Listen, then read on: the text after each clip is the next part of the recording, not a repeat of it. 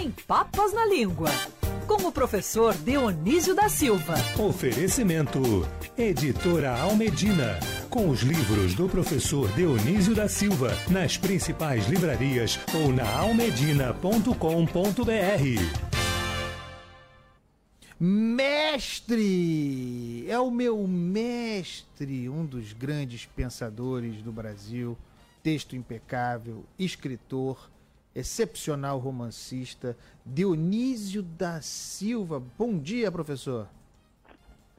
Puxa, Andreasa, estou aqui tremebundo, emocionado com tamanha gentileza na saudação. Bom dia, Carlos Andreasa. Bom dia, Cristiano Pinho. Bom dia. Bom dia, ouvintes. Cadê nosso Rodolfo Schneider? Tá no Deu chinelinho. No. Ele tá no chinelinho, tá enrolado. Já Fala- deu a hora dele. Falou, já deu, olha aí, ó, levantando a bola. Falou pra burro. Olhou pro relógio e viu que tinha que correr. Olhou, olha aí, olha aí. Entrou na pauta. O Cristiano Foi salvo Pinho. pelo gongo. Salvo pelo Tô fomos dando, nós. tô dando spoiler Então, aqui. professor, É. a- as palavras de hoje são palavras tão usuais, né? Palavras das mais usadas, mais faladas, e a gente muitas vezes não sabe a origem dessa palavra. Vamos começar, portanto, pelo relógio, que marca 11 h 05 professor Dionísio. Vamos, Carlos Andreasa, vamos. Olha, é, fico muito à vontade para falar com o Cristiano Pinho, com os ouvintes, com você, Carlos Andreasa, que é editor, sobre um grande escritor que nos aconselhou, é, e é um conselho que a gente segue aqui neste programa, não é? Ele, o mineiro Carlos Drummond de Andrade diz lá numa poesia, chega mais perto e contempla as palavras, cada uma tem mil faces secretas, sob a face neutra, e te pergunta, sem interesse pela resposta, pobre ou terrível que lhe deres, trouxeste a chave? Então, trouxe, né? Eu trouxe a chave da palavra relógio. Que beleza. E vamos então começar com, com ela, né? O, o a gente pronuncia relógio há muitos séculos na nossa língua portuguesa, mas veio do grego orologium, passou pelo latim orologium, então no grego é orologion, no latim orologium, é, e nos dois casos para designar um aparelho muito simples, que era o quadrante, para observar o Sol e medir neste quadrante a, a sombra que o Sol fazia numa haste. O primeiro relógio, Andreasa, pode ter sido simplesmente um, um pau fincado no chão e se observava a sombra dele. O Eratóstenes eh, mediu a circunferência da Terra com este bastãozinho fincado no chão, né? E errou por poucos, por, errou por metros, né? Eles notavam que a sombra das coisas ia mudando de posição e que podia então marcar o tempo medindo essa sombra. O quadrante era o seguinte: eles pegaram um círculo, traçaram um risco de fora a fora, da esquerda para a direita, e outro de cima para baixo. Então, essa, esse círculo foi dividido em quatro partes. Provavelmente eles tinham trazido este conceito de medir o tempo assim dos egípcios, porque essa palavrinha, é, ela tem ali no étimo o deus Horus, que era o deus do céu. Meu Deus do céu, quando a gente diz meu Deus do céu, já não fala mais no Horus, fala no outro, mas é, o Horus era o deus do céu, ele está presen presente nessa palavra, orológio, quer dizer o lugar do Horus, o lugar onde se pode observar a passagem de Horus, isto é, do Sol. Esse deus egípcio era é muito interessante, ele, ele tinha um olho é, representando o Sol, e o, era inteiro esse olho, e o outro olho está representando a Lua, é um olho ferido, não é? Tem, tem só uma parte. Professor, está em grande forma, você já deu a deixa para a próxima palavra. Imagino que tem tudo a ver com esse Horus aí, a que fez referência. Me fez lembrar, inclusive, de um samba que eu adoro, um samba do Xangô da Mangueira, gravado pelo grande Roberto Ribeiro, que é o samba Isso Não São Horas.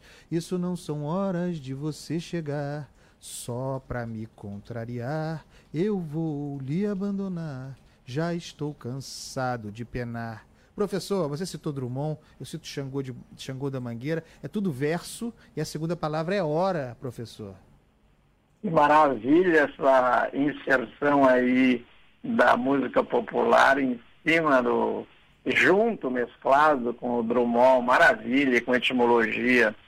Olha, Andreasa, o, o, a palavra hora também vem do latim hora e provavelmente já é da mescla da cultura latina com a, com a cultura grega, porque os romanos, quando estiveram lá, eh, viram também, eles não ficaram, não foram só na Grécia, a Grécia não, não combateu só os vizinhos, estiveram também na Babilônia. Então o relógio é, tem outras, outras formas de ele ser representado. Né? Por exemplo, eles tinham, é, mediam o tempo, que era dividido então em horas, em 12 horas, por que 12? Né? Porque na Babilônia eram 12. A Babilônia gostava do número 12, né?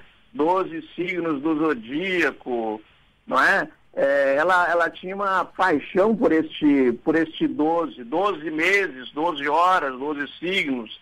É, nós também, né, sem querer, é, assim, sem notar, como você disse muito bem na abertura do programa, de repente dizemos assim, no prazo de 24 horas, em 48 horas, em 72 horas. Curiosamente, não dizemos em 60 horas, porque já ia confundir, não é? Sim. Então, eles trouxeram outro tipo de medir o tempo, outro relógio, que era a clepsidra. Clepsis em grego é roubar e hidra é água. São dois cones, um rouba a água do outro, né? E a média passagem é, desta água de um cone para outro é a clepsidra, é um relógio.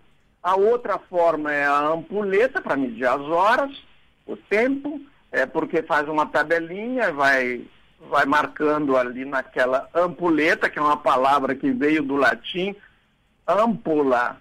Ampula é um diminutivo e para o português ficou ampuleta, que é diminutivo do diminutivo. Mas, curiosamente, nós tivemos de ampula a ampola, que é semelhante à ampulheta, não é? É, no português dizemos ampulheta, dizemos e escrevemos, mas no latim dizia ampula e ampuleta, e deu a âmbula, a mesma palavra, ampula, deu a âmbula, que no grego era, chamado, era chamada de ânfora, porque em grego as ânforas é, se chamam ânforas porque anf quer dizer dois e fora veio desse foreus que quer dizer asa toda vasilha, ânfora, tem duas asas para poder carregar. Então essa âmbula, âmbula, com U, né? Âmbula, é para o recipiente desses óleos litúrgicos e essa ampulheta é para medir o tempo e medindo as horas. Mas, Andreasa, vou, antes de nós introduzirmos aqui o belisco, que também mede o tempo, e isso os ouvintes vão gostar, é, nós, nós vemos que no, na evolução do relógio, quando a igreja entra no século IV e passa a, a, mesclar essa cultura, essa herança pagã com a herança cristã, ela põe o sino lá no alto da igreja para marcar as horas, deusas pagãs, pelas quais você me pergunta, onde vem a hora, nome de deusas pagãs, é, e depois, quando inventam é, o relógio, é, ele demora a ser entendido. Então, as horas são dadas por badaladas. Aí nós perguntamos assim, André, eu me perguntei isso, né? Como é que o monge sabia que era hora de tocar o badalo, tinha passado uma hora antes do relógio? É que outro monge ficava rezando um determinado número de salmos. Salmos são, são poesias. Então, o monge dizia umas poesias, daí quando chegava naquela parte que ele já tinha ensaiado, ele avisava o outro monge, pode bater o sino. Ele batia, tinha passado uma hora, rezava mais um pouco, mandava bater de novo. E assim iam fazendo.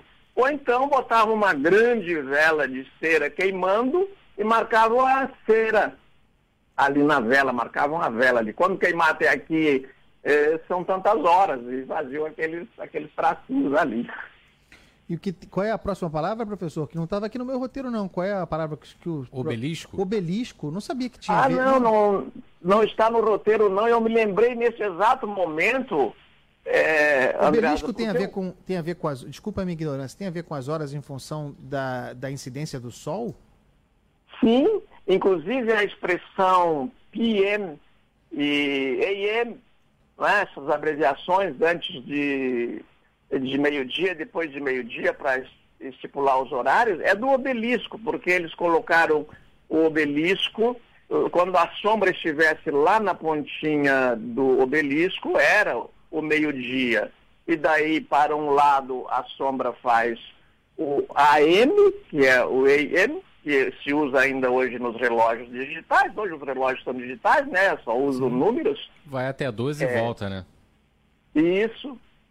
E depois, então, do o PM, a quando a sombra se estendia para o outro lado. Então, eles contam, contavam até meio-dia daquele, daquele lado e depois de outro. Os romanos eram mais simples, né, André? Como você sabe, eles dividiam o, eh, o, o- dia e a noite em, eh, em horas também, mas uma hora tinha 45 minutos, outro tinha, outra tinha 75, se fosse inverno era uma era mais curta a, no, era mais curto o dia, se fosse verão era mais longo, então as horas não tinham essa precisão. Essa precisão veio da Babilônia. E eles, os, os romanos, resumiam com é, hora prima, né, hora segunda, hora sexta, hora nona. Eles dividiam em quatro, em quatro partes, cada uma com três, para simplificar. Numa, numa eles levantavam, acordavam, noutras, noutra almoçavam, depois tinha merenda, depois é, faziam a ceia e dividiam o dia assim. Professor, umas para de terminar, ah, coluna maravilhosa, mas o tempo é curto, uma expressão que eu adoro e todo mundo usa e usa o tempo todo. Salvo pelo gongo, professor Dionísio. Andreasa, veja você como a língua portuguesa tem essa riqueza, como ela sabe aproveitar, como os antigos gregos e antigos romanos também o fizeram, a cultura de outras línguas. É, o gongo é uma palavra do malaio, da língua do malaio. Então, quando veio para marcar o tempo na luta de boxe, isso no século XIX, no fim do século XIX, é, se batesse ou ba marcavam o fim dos assaltos pelo gongo. O gongo é uma palavra onomatopaica, é o som que ele faz, né, aquele instrumento. Então, quando batia o gongo, terminava o assalto.